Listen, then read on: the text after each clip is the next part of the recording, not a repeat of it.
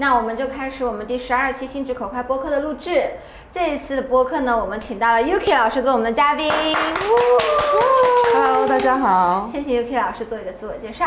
好，我呢叫 Yuki，我是来自 ACCA 的。可能 title 上啊，很多大家都不知道，因为我叫中国政策总监，很多人都不知道政策到底是干什么的。其实政策呢，就是负责研究项目以及呢去推广我们在研究当中的那些发现。所以有一个通俗的说法，应该叫做财务圈的带货主播。嗯，所以我常常在疫情期间，很多时候都不能够参加线下活动嘛，所以我们都是在通过线上的方式来跟我们的会员啊，跟我们的合作伙伴交流。所以我就觉得我自己越来越像一个线上的带货主播了。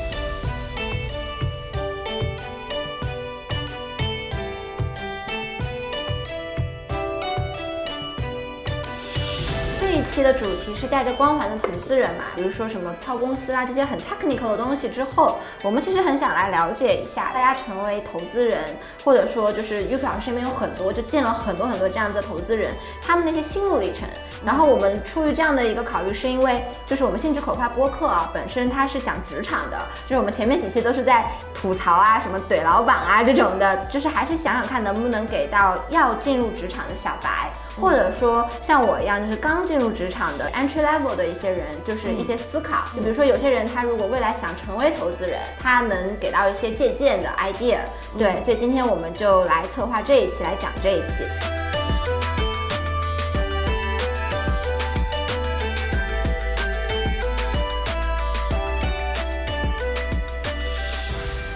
那先请玉克老师回答一下第一个问题。玉克老师目前从事的具体是个什么样的工作？然后您还记得您为何会选择现在这份工作吗？嗯，我首先是在 ACC 这个组织啊，这个组织的全称叫做公认会计师协会。公认会计师工会呢，其实有一个很重要的工作，就是我们要来培养下一代的财务人。那很多人通过考 ACC 呢，成为一个专业的会计师，走上了财务这条工作岗位。所以呢，在加入 ACC 之前，我就已经考完了 ACC 的考试，拿到了 ACC 的会员资格。经历过这一切之后呢，我发现 ACC 真的是能够去改变一个人的。比如说，呃，有些高考不太如意的学生，他可能不太满意自己的专业，不太满意自己的学校。那通过在大学本科阶段去考了 ACC 之后呢，可能帮助他申请到了一个国外的顶级的大学的研究生的 offer。那再比如说，其实我们之前两年有一个全球的会长，他已经退休了。嗯，那么他在退休之前其实是做到了香港证监会的副主席，但他其实是来自香港一个非常底层的家庭，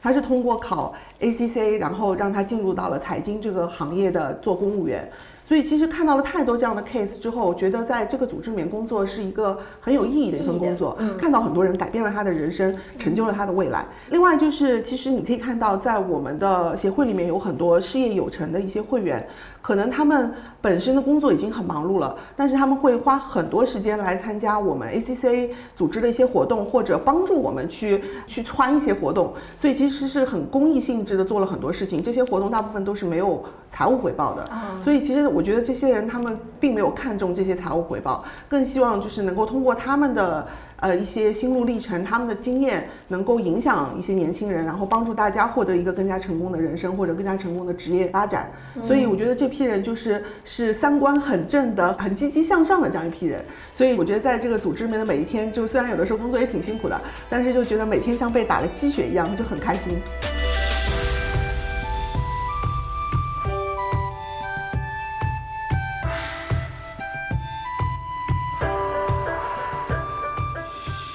本身为什么没有变成投资人？嗯，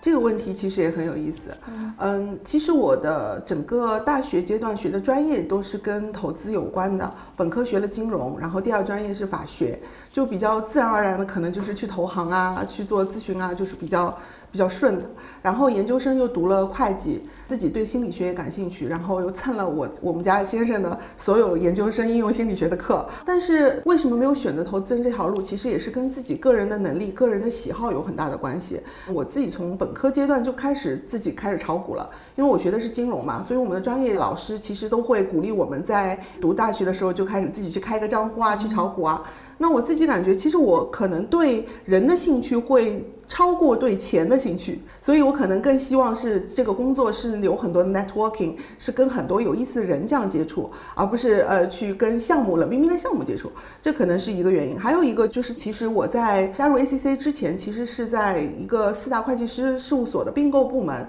做了十年。那我是零五年加入的，然后一四年离开的。那其实零五年到一四年也恰恰是我们中国整个私募基金行业。就是初创发展爆发式增长的那十年，基本上也是见证了这个行业的发展，也看到了各色各样不一样的这些基金，包括不一样性格的背景的这样的一些投资人。虽然这个工作非常的 inspiring，而且也非常 exciting，但是我觉得自己可能还是希望能够找一个相对跟人接触多一点，然后呢有比较多的 thinking 的，因为你看我做研研究嘛，我需要有很多思考，然后搜集很多的资料，然后做很多沉下心来的前瞻性的这样的研究。所以其实更多的可能是出于对自己的一个能力和性格的考量。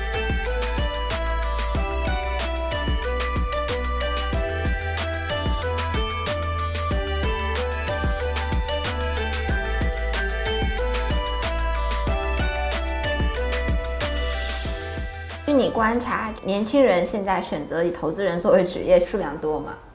嗯，这个问题其实很有意思，因为首先投资人这个定义就非常宽泛。嗯，因为我我们接触很多 ACC 在国内跟很多的院校合作，那很多比如说会计系的这样的学生，他们可能都想在毕业之后能够去到金融行业。那本身从金融行业来说，其实这个行业大概现在有八百万的从业人员。如果看这个大数字的话，其实是挺多的，但是它占到我们国家整个就业人口的比例是挺低的吧。所以这也是为什么它是一个金饭碗，其实也不是很容易进。但是如果我们看到中口径的话，现在我们国家基金的，就是拿了那个基金行业从业人员证的人，嗯，大概是三十五万。那如果你说的这个投资人的概念，我相信应该是在这个三十五万以内。比如说像我原来的四大的做并购部门的同事，他们其实很自然而然离开并购部门，很多都是去做投资人了。嗯，其实也有很多。不是做那种看项目的投资人，不是做前端的，他们可能是做更加偏后台的。因为如果从整个呃私募基金来看的话，其实它里面也会分成投融管退几个不同的岗位嘛。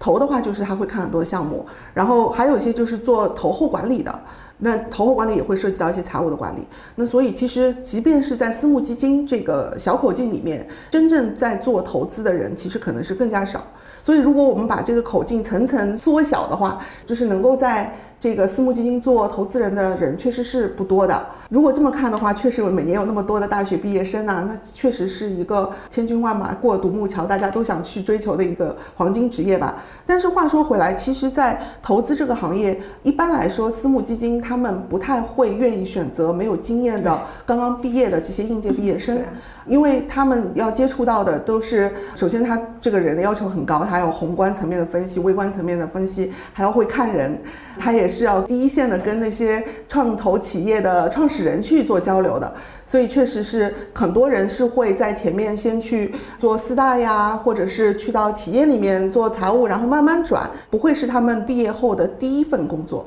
我其实这边想插一个问题嘛，就是前面老师也在讲，这个是个金饭碗，不是什么年轻人想够都够得到的。那您觉得，如果我想做一个未来的职业发展规划是投资人的年轻人的话，我需要具备什么样的素质？需要准备什么样的条件？嗯。其实我们现在接触好多年轻人，他们可能不会给自己定非常长的，比如说五年、十年的职业发展规划，因为可能确实现在整个职场的变化很快，嗯，呃，也有很多新的一些岗位会冒出来。那其实从我个人的角度来说，不一定要在自己还没有获得那份经验的时候，就已经把投资人作为一个最终的发展目标。因为我自己接触到的投资人，比如说在零五年的时候，我也在刚刚进入到这个投资这个领域的时候，我会看到当时投项目是很简单的，就相对来说比较成功率比较高，不能说简单。比如说红杉呐、IDG 啊，那时候他们可能投个五个项目到十个项目，就可以有一个项目能上市。但是现在你看到整个行业，可能基金的私募基金的数量都超过两三万家了，很多小基金都很难投得到好项目，可能投一百家都不一定能有一家能上市。所以这个行业其实也是现在挺 crowded 的。所以我觉得年轻人可能更多的是培养自己一种 transferable 的 skill，就是一种可转移的能力。这种能力可以帮助他未来，也许他可以做投资人，或者他要去创业，或者他在一家公司里面爬梯子做到高管，可能这些能力他都能够使用。那对他来说，他未来这个成功的概率会高很多。同意，柯南老师有想补充的吗？嗯，我我赞同那个 Yuki 老师说的，就是可转移的能力的。现在如果一毕业就想去做投资人的话，其实这个决定有一些草率，就是一这个环境不允许，你拿什么去投人家，对吧？二你自己也没有看到过，或者说自己经历过成功的那个经历，你不知道这个里边会有多少坑坑坎坎，也不知道里边会发生什么事情。所以如果一毕业想做投资人的话，可能是。大概电视剧看了太多了，或者是把这个行业想得太简单了。嗯，还有投资人需要和创始人去对话的 level，那么势必你要对他的做的事情、他的产品、他的行业、他的商业模式、他的兑现的情况去了解。那么一个 fresh people 仅仅从书本上的知识转移到实操的性质的话，我觉得是有一些问题的。嗯，但就是我觉得投资人这个。目标是很不错的，因为但凡你在商业环境里边，哪怕你是做技术，哪怕你是做产品，甚至是做 HR，对吧？更多的是做财务，就是各个行业，只要你有商业的 sense，你都是有可能去做投资人的。对，这有可能是你要在现在这个职位里边，从基层开始做，管团队，然后管战略，管市场等等，你一系列都要看清楚了，你就知道，哎，评判一家公司的各个维度是在哪里，那你才会有机会去做投资人，这个是要要认清的一个现实。嗯。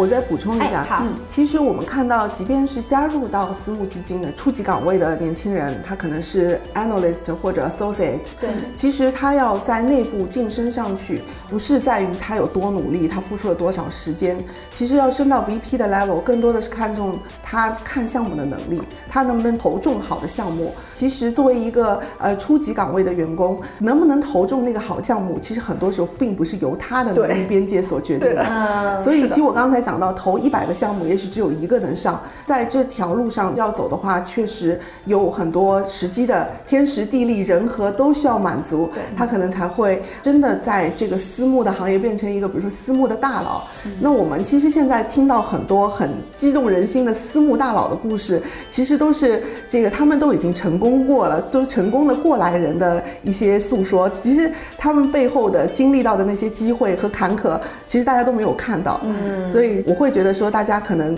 就是从概率的角度来说，让自己具备一个更加全面的这样的一种商业的战略的能力、商业的 sense 和战略的这种思维能力，那确保他将来无论做什么工作，其实都是有个比较高的成功几率的。嗯。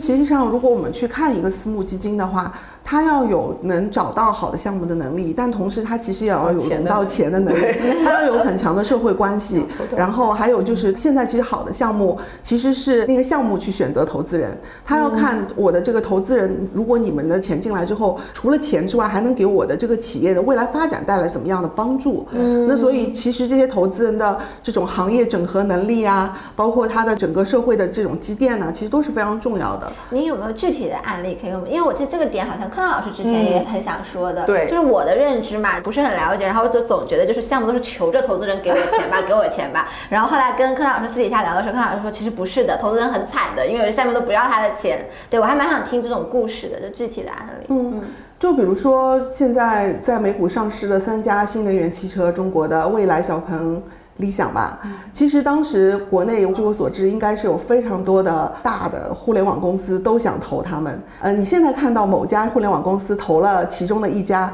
但可能是因为他没有办法投进另外一家，所以你就可以看到，他们可能在上市之前其实是有很多的选择和考量的，包括就是我接受了这个投资人的这个资金之后，那我可能进入到他的整个产业的生态圈，那这个生态圈是不是适合我这个企业的未来的一个发展？包括大家在理念上，未来发展的理念上的是不是能够契合？嗯，其实我们为什么在做乙方的时候，就是做财务尽职调查的时候会时间线那么紧？其实有个很重要的原因，就是因为投资人在抢项目。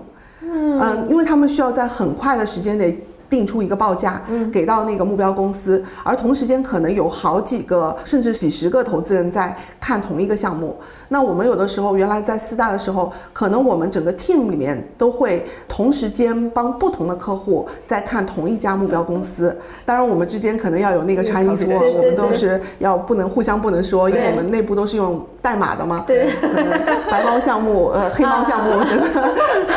所以就是你可以看到，其实这个时间，时间就是生命，时间就是金钱。对，所以大家都是在一个跟时间赛跑，然后希望能够给到一个相对比较准的一个报价给到那个目标公司。嗯，柯老师想补充对，不过这点确实是这样，就是呃，为什么那么多应届毕业生希望去做投资人？他们会觉得，哎，投资人是比甲方都要厉害的，临界于甲乙方所有之上的，对吧？他带着钱，带着资源去看一些项目，但事实并非如此。现在这个比较白热化的一个状态里边是什么？就是差的项目没有人问津，但是好的项目投资人都挤破头。对，所以就是投资人其实也挺惨的。我之前也有一个投资人说，我年底之前有几十亿要花出去，但是我看不了好的项目，好痛苦。然后我心里想想，哎呀，花钱不是很简单的事情吗？但他们可痛苦，因为在一个 timing 点一定要把一定的钱投出去。那在这个过程当中要迅速做出决策，是不是一个好的项目？然后有没有对标的公司一起去竞争？该怎么出价？占多少？然后我的资源在哪里？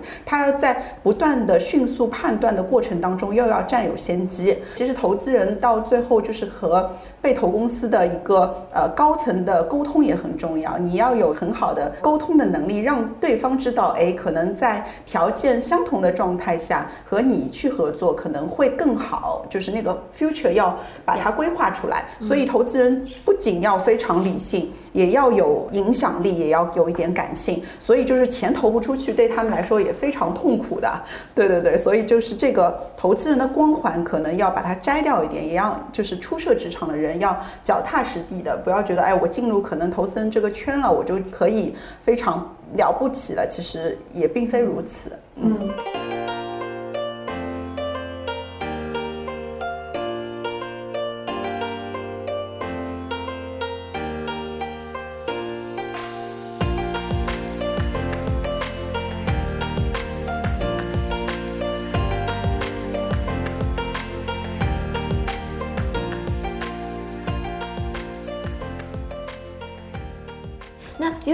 身边接触了很多投资人嘛，那在您看来，一个成功的投资人他身上有哪些既定的素质和品质？能不能跟我们分享一两个案例？嗯，我想可以先举两个例子，都是我们的会员的故事，然后通过他们这个经历吧，能看到他背后的一些能力。第一个例子也是一名著名的投资人徐新，今日资本的大佬嘛，可能是国内最有名的女性投资人之一了。那她其实是在一九八八年的时候，南京大学英语系毕业，毕业之后她就去了中国银行。那在中国银行，他其实工作非常出色，好像不到一年的时间就拿到了三八红旗手。但是那个时候，其实我们 ACC 也是一九八八年进入中国的。当时其实说实话，能够熟练的应用英语来考题的人可能都不是很多，所以他其实当时就拿到了呃总行推荐给他的来考 ACC 的一个资格。嗯，其实他不是学，他是学英语专业，他并不是学财务的，但是就靠着自己的这种英语能力，他竟然过五关斩六将，最后通过了我们的考试，而且在比较短的时间里面就全科都通过了。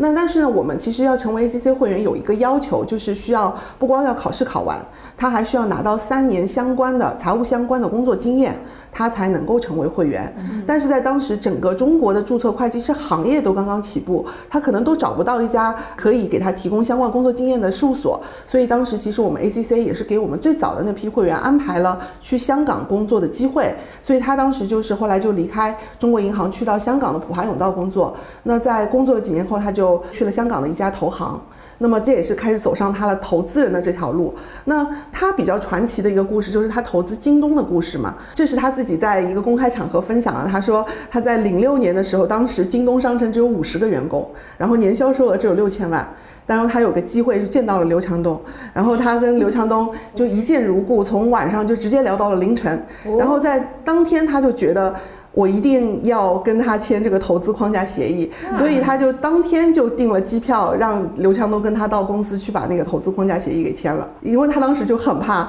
可能会有其他的投资人也同时抢这个项目，而且当时刘强东就说他可能只需要两百万美金，但是他就 offer 说我可以投你一千万美金。他看着我，我很我很好奇，他有分享他看着刘强东什么品质吗？其实更重要的是，这个人打动了他，因为他投资就是说，他第一个原则就是投资要看人。嗯，其实，在他投了京东之后的很多年，都没有其他的投资机构再去投到京东，可见他的眼光的犀利。还有就是，他可能也是给到了，给足了一千万美金，可以足够京东商城发展一段时间。所以，也因为这个超前的投资以及超准的投资，让他获得了一个非常超额的回报。还有一个故事是坊间传闻，说他在。投了京东之后呢，发现京东的财务管理其实是挺混乱的，在当时，所以呢，他就强烈的建议刘强东去换一个会计，换一个 CFO 来帮他好好的管公司。但是刘强东当时说呢，如果我招一个新人的话，这个新人的工资不能超过老员工，因为刘强东是对他老员工特别好嘛。对。那但是他当时的那个会计就只有五千块钱的工资，后来徐新就说服他说，我帮你去请一个两万块钱的人，但是这个钱我来帮你出。嗯。当然，它的这后面的整个上市路，其实可能跟它的比较规范的这种早期就开始建立的财务的这种系统都是有关系的。那所以我觉得，从我这个坊间传闻的小故事，也能看到徐新的身上还是能看到他对财务的这一个能力的重视。还有一个例子，可能是一个我们身边其实挺多 CFO，他们其实会做兼职的投资人的。嗯，就是我们有一个 CFO 是在华南这边的，他其实也是一家上市公司的 CFO 加副总裁。呃，他也是经历了这个公司整个从上市前到上市整个过程吧。那他们这家公司是做企业软件技术服务方面的，最高的时候应该市值也是超过千亿的市值了。他应该现在也肯定是财富自由的一个状态，所以其实他很希望能够利用自己在这个行业里面积累的人脉。经验还有财务方面的这种专长，能够帮助到一些年轻人去创业，特别是在他们这个行业内。所以其实他就是公益性质的，帮很多的年轻人的创业项目做这种创业的辅导。那么在这种辅导的过程中，有些辅导可能要经历几年的时间，他其实也是对那些创业者本身的人品啊、素质啊、能力都有很深的了解了。所以他后来就有投一家，就是他曾经公益辅导过的一家公司，然后这家公司现在发展到现在应该也是进入到 C 轮了。那他这种其实兼职投资人的故事，在我们身边的 CFO 身上还挺多见的，就是呃利用自己这种行业的人脉啊和财务的这种专业，也当然还有他们的这种远见和洞察力，去真的去发现一些未来的可期的这种项目。如果总结一下的话，因为我们 ACC 其实最近有一个报告，那个报告里面其实提了一个我们认为未来的，无论是做财务也好，或者他是做一个在企业里面推动一些转型的，我们叫 transformer。变形金刚，其实它可能都是需要具备的一个能力框架，比如说有洞察力啊、专业能力啊、合作的能力啊，还有就是驱动力。那我觉得对于一个投资人来说，可能最重要的是洞察力和推动力。嗯，洞察力的话，就像我刚才讲到，就是像许昕，他可能在很早的时候他就看到了这家企业的未来，所以他这种洞察力，呃，能够通过。局部的或者说有限的信息，对未来做出一个大局上的判断，然后还有就是一种独立思考的能力。嗯，因为我们也看到国内其实有挺多基金经理可能会在高位买进一个二级市场买入一个公司，然后就被深套的例子很多。所以其实 我有我炒股，然后就是站在高岗，然后就看着那咚掉下去。其实对于投资人来说，要获得超额的收益，基本上就是人多的地方不要去。很多时候就是他可能要能很犀利的看到独特的这种判断能力，而不被周围的噪音和情绪所影响。所以这种独立判断能力其实也是洞察力的一部分嘛。所以说，我觉得这个是呃洞察力里面，我觉得是投资人很重要的一项能力。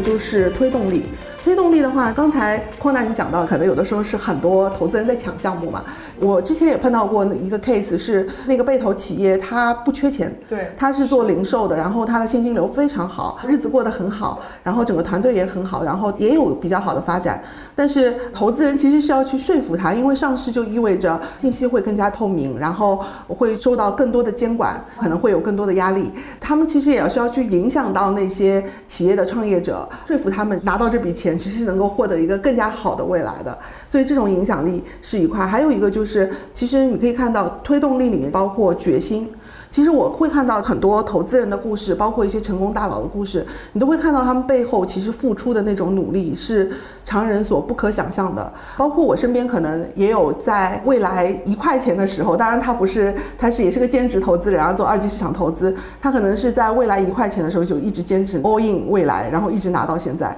然后就获得了几十倍的回报。我们可能看到的是说，嗯，对他肯定是有洞察力，他发现了这家公司的未来，但更重要的是。当他拿着 all in 他的所有的钱去买未来的时候，其实当时还有很多别的诱惑。嗯，当时市场上有很多增长更快的股价，短期内有更大回报的这样的一些公司，但他要拒绝那些诱惑，所以有一个定力去坚持住。他的这个决心，其实是来自于可能他前期他对自己的这种信心。嗯，他对他这个项目的信心，所以这个我会觉得是呃洞察力和推动力是投资人最最重要的两项能力。嗯，我想。总结一下，包括分享一下我听下来的一个感受。首先是个独立思考的能力，这点很有意思。因为早上吴老师他第一个讲的就是这个，因为我们也问到了，就是他为什么会成为投资人，然后包括他觉得投资人需要具有的品质。然后他第一个就说独立思考的能力，包括就是现在信息很多，那哪些信息对你是有用的，哪些信息可能对你的投资会起到不好的一些影响的，就是你最后的决定可能会被这东西错误的影响，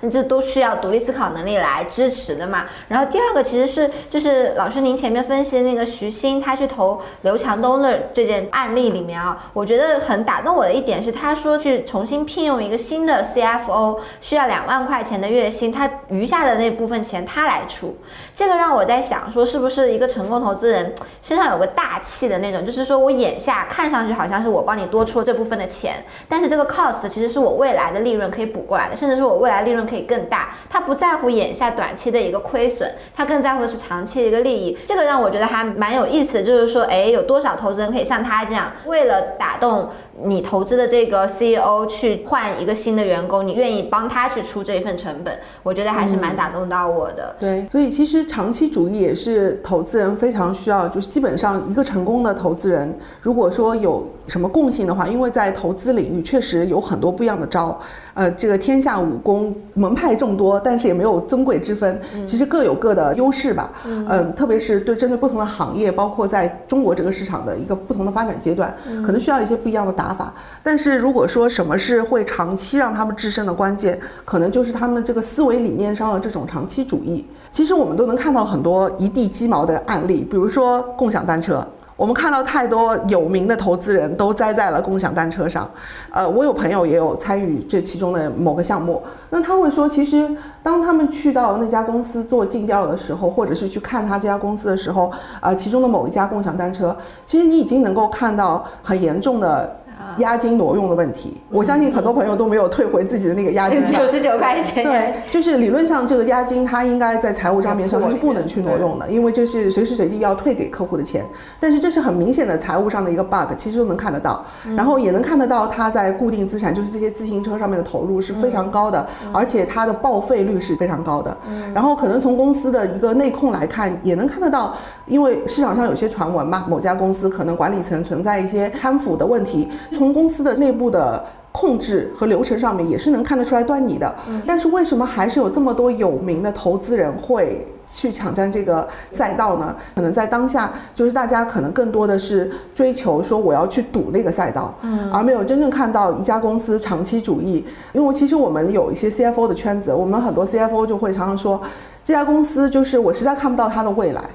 如果我看十年以后，我看不到它这个 business model 在未来。能够成功的一个任何 point，所以说，如果在整个职业生涯投资人的一个职业生涯当中，要成为一个几十年成功的投资人，他不是靠投中一个项目就可以的。他需要连续的投中好的项目，所以这种长期主义的能力其实是非常重要的。